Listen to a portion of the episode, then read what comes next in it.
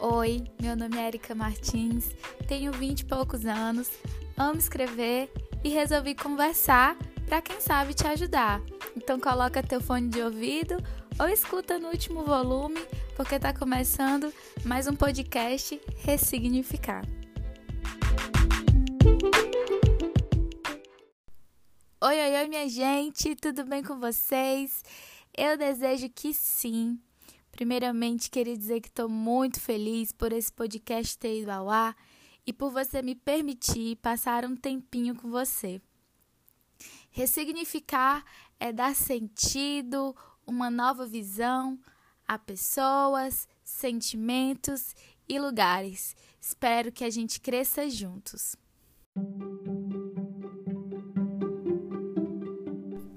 Episódio 1 Ansiedade aos vinte e poucos. Que tema peculiar! Então, eu estava refletindo após o nascimento do podcast e percebi algo que estava abaixo do meu nariz, assim. Que a sociedade que a gente vive, ela é muito imediatista.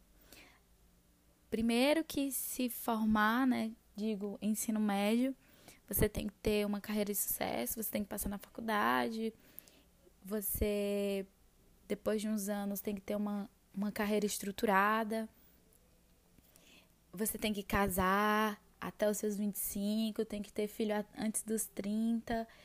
E existem pessoas que tiveram o mesmo convívio com você, da sua trajetória, que vivem isso antes de você.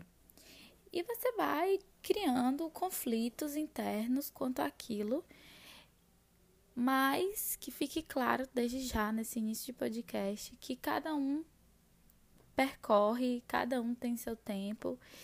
Então, os percursos que as nossas vidas têm são diferentes, né? Então a gente não pode se basear com a vida do outro, porque cada um vive sua vida. Mas continuando, eu tava conversando com a minha mãe em relação ao meu primeiro tema de podcast. Eu vou falar muito da minha mãe aqui. Vou falar muito da minha família, pode ter certeza. E eu tava conversando com a minha mãe e ela falou assim: não, você tem que falar de ansiedade, né? Algo que é, não tá escolhendo idade e nem sua orientação sexual. Ela tá vindo para todo mundo. Tem criança, tem crianças muito novinhas que já já são cheias de conflito e, e, e são super exigentes consigo mesma porque o coleguinha tem uma vida diferente da dela. E eu acho que sim, como eu falei no início, é, a sociedade que a gente vive é muito imediatista, mas também ela nos impõe muita coisa, né?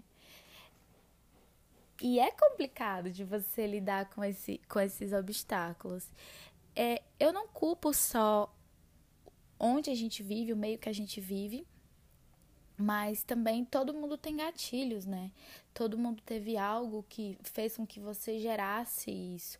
Por exemplo, é, existem relacionamentos abusivos que faz a pessoa ficar super insegura, é, algum trauma de infância, ou relacionamento com, que você tem com seus pais mesmo, né? E eu acho que uma das grandes chaves é você não se perguntar o porquê daquilo tá acontecendo com você, sabe? E falo de um modo muito leve também. Porque eu, por exemplo, tenho um amigo muito próximo a mim que tá vivendo aquela, aquele período, quem conviveu sabe, é o ápice das cri crises, né?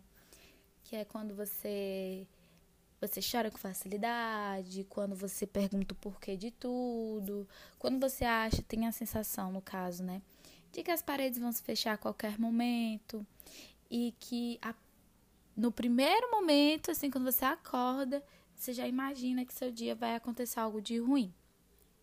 E ele tá vivendo esse momento de não conseguir ficar dentro de casa, de ficar apavorado.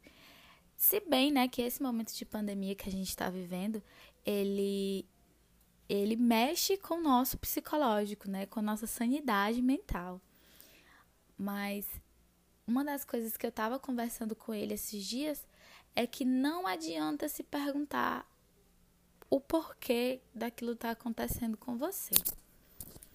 É, isso, claro, porque, veja, quanto mais você pergunta o porquê, quanto mais você tenta entender aquele gatilho ou aquele momento que você está vivendo, você gera mais expectativa de resposta e ansiedade, né? Uma vez que é, conviver com ela, ela, ela é uma linha muito tênue, muito, muito tênue. Algumas pessoas me perguntam é, se eu já, já me sinto 100%, e a minha resposta nunca é sim, estou bem 100%. Porque conviver com ela é, só funcionou, eu acho que o remédio, né, o ansiolítico, ele só funcionou para mim a partir do momento que eu comecei a me ver com bons olhos. Porque era uma expectativa muito grande em cima de algumas coisas, trabalho, relacionamento, atividade pastoral, enfim, tudo, até na minha escrita, sabe? Que é algo que eu amo fazer. Então, assim, a partir do momento que eu pensei, pera, eu preciso colocar o meu pé aqui no chão. Por que, que eu tô me cobrando tanto, né? Cadê o meu amor próprio, o meu autocuidado? Até onde vai? E foi aí que eu comecei a perceber que eu estava melhorando. De que nem tudo dependia de mim, de que as pessoas que estavam ao meu redor sentiam de maneira diferente e que estava tudo bem.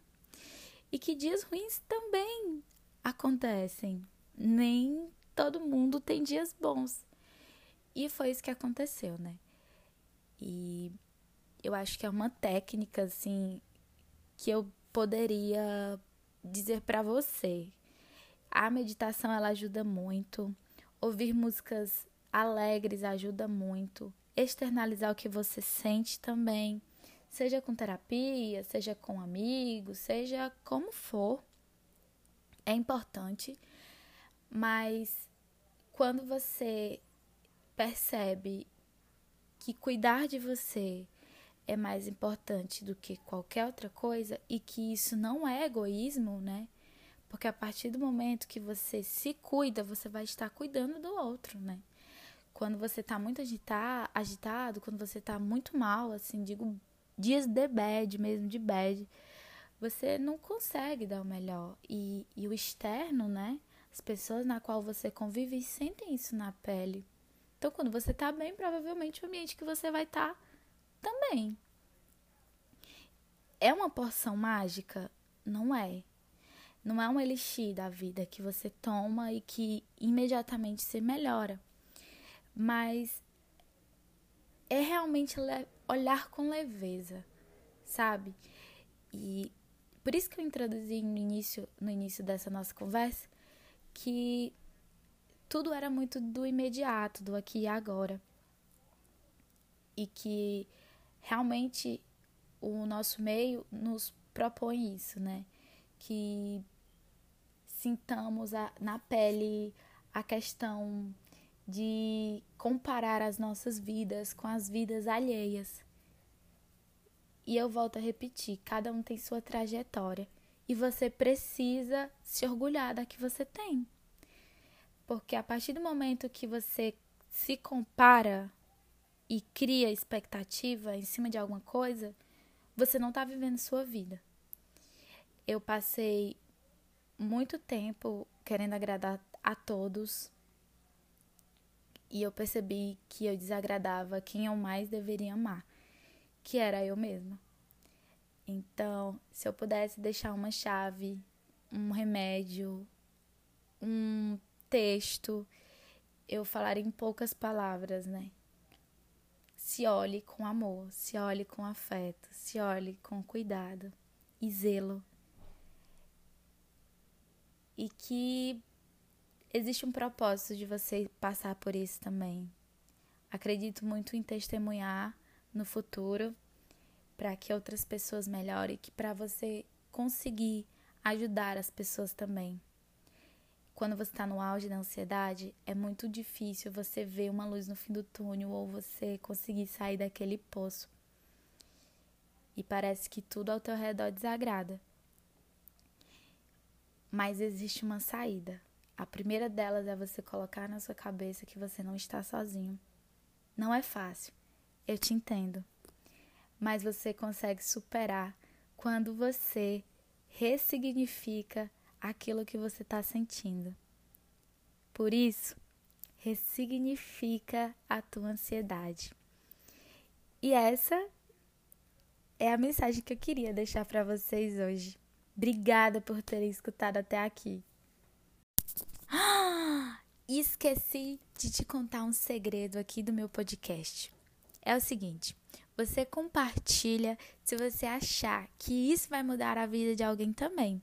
Desejo que tenha mudado a sua.